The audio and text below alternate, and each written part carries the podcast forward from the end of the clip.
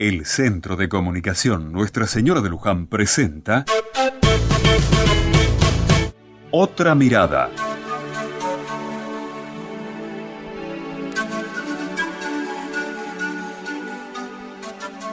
El otro día, Mariano, un amigo de toda la vida, me contaba que se había enterado que varios pibes del barrio tenían problemas en el colegio. Estos problemas tenían que ver con algunas materias que no podían alcanzar a entender o a estudiar bien para pasar de año. Entonces, los dos nos pusimos a pensar qué hacer porque siempre, siempre se puede hacer algo. Ninguno de los dos sabía nada de las materias que generaban esos problemas. Contratar a una profesora era imposible porque ninguno de los pibes tenía familia que pudieran costear ese gasto. Entonces se nos ocurrió algo que podía parecer una locura, pero que hemos visto que muchas veces se hizo y dio muy buenos resultados.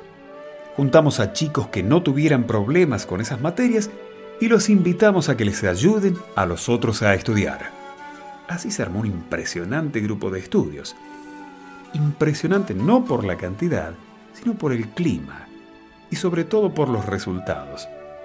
Y los buenos resultados no fueron que aprobaran las materias, sino que los pibes se unieran, se ayudaran, se juntaban en otro lugar que no fuera la esquina y tuvieran una nueva actividad.